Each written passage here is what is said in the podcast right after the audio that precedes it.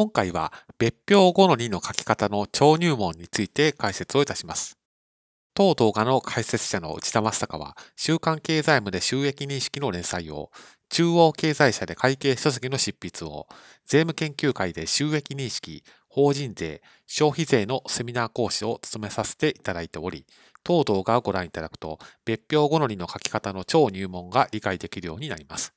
前回の動画で解説を差し上げた納税充当金、未納法人税等にある通り、会計と法人税では税金費用、負債の捉え方が異なります。ですから、別表を使って税金の明細を作っておく意味があると。具体的には法人税、住民税、事業税や租税効果の内訳を示しておくと。そういった位置づけが別表後の2となります。明細の仕組みですけれども、左側の列から機種の未納金額、発生金額を足して、そして当期に納税した金額を引いて、最後に期末の未納金額を計算すると、まあ、こういうふうな明細の構成となっています。じゃあ最新のひな形はどうしたらいいのかですけれども、国税庁のウェブサイトに掲載されています。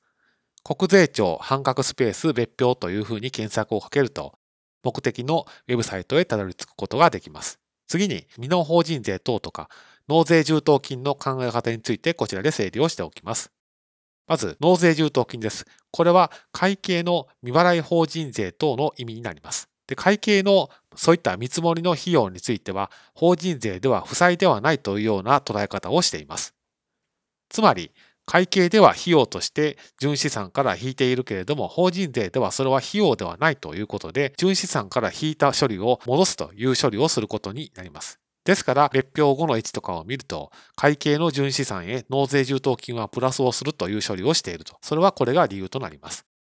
一方、未納法人税とか未納住民税については、こちらは法人税の考え方で損金にはならないんですけれども、負債として処理をします。一方でこの金額というのは会計の純資産からはマイナスされていませんから、法人税が負債と独自に考えているということで、会計の純資産からその金額をマイナスするという処理をします。ですから、別表後の1では、会計の純資産から引く形で、未納法人税とか未納住民税の金額が掲載されているというわけです。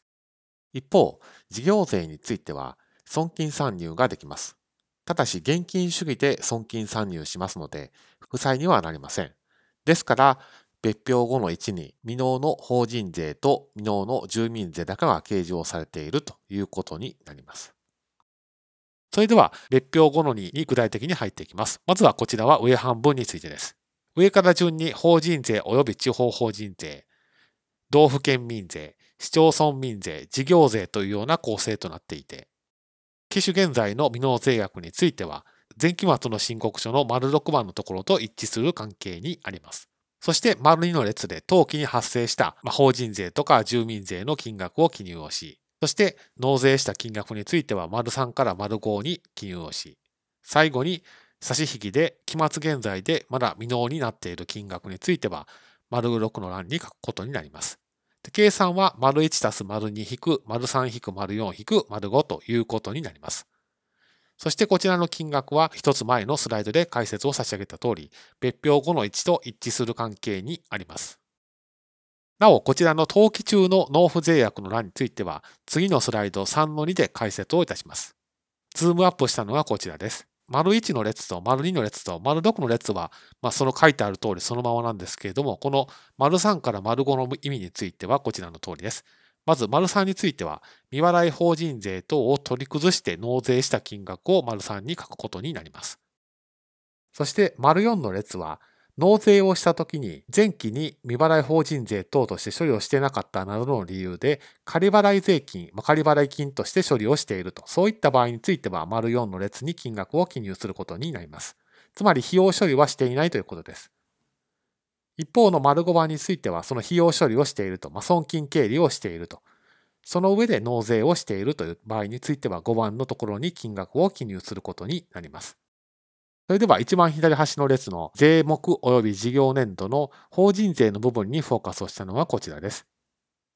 こちらのところには前期の確定税額の金額をこちらで書くことになります。この行の丸1から丸6を見れば前期の確定税額について機種の異能の税額がいくらで、最終的にその残高はどう動いたのかがわかるようになります。その一つ下については、当期中間納付の税額の金額を記入する欄で、一番下の確定と書いてあるところについては、これは当期の確定税額を記入する欄となります。つまり当期の決算をベースに申告書を作ったら、納税すべき金額はいくらですといった関係の税金をこちらで一通り書くことになります。別表の仕組みで下半分についてです。こちらは納税充当金を記入する欄になります。納税充当金っていうのは冒頭でお伝えしましたが、会計の未払い法人税等に当たるものです。ですから、機種の金額と期末の金額はそれぞれ別表後の1の納税充当金とリンクをし合う関係にあります。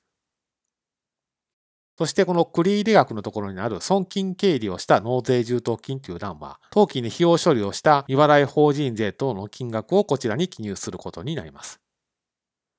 一方、こちらの取り崩し額については、機種時点で計上されている納税充当金、未払い法人税等を取り崩した金額の内訳を34番から39番にかけて記入することになります。ですから、例えばこの34番でしたら、取り崩した納税する対象は本事税関係の金額ですと。35番については事業税関係の金額ですと。まあ、そんな感じで書くことになります。ですので、当動画で押さえておいていただきたいのは、別表後のには上半分と下半分に分かれていて、上半分で未納法人税とか未納住民税などの金額を記入し、下半分では納税充当金の金額を記入すると。そしてそれぞれが別表後の位置とかとリンクをし合う関係にあるということを押さえておいてください。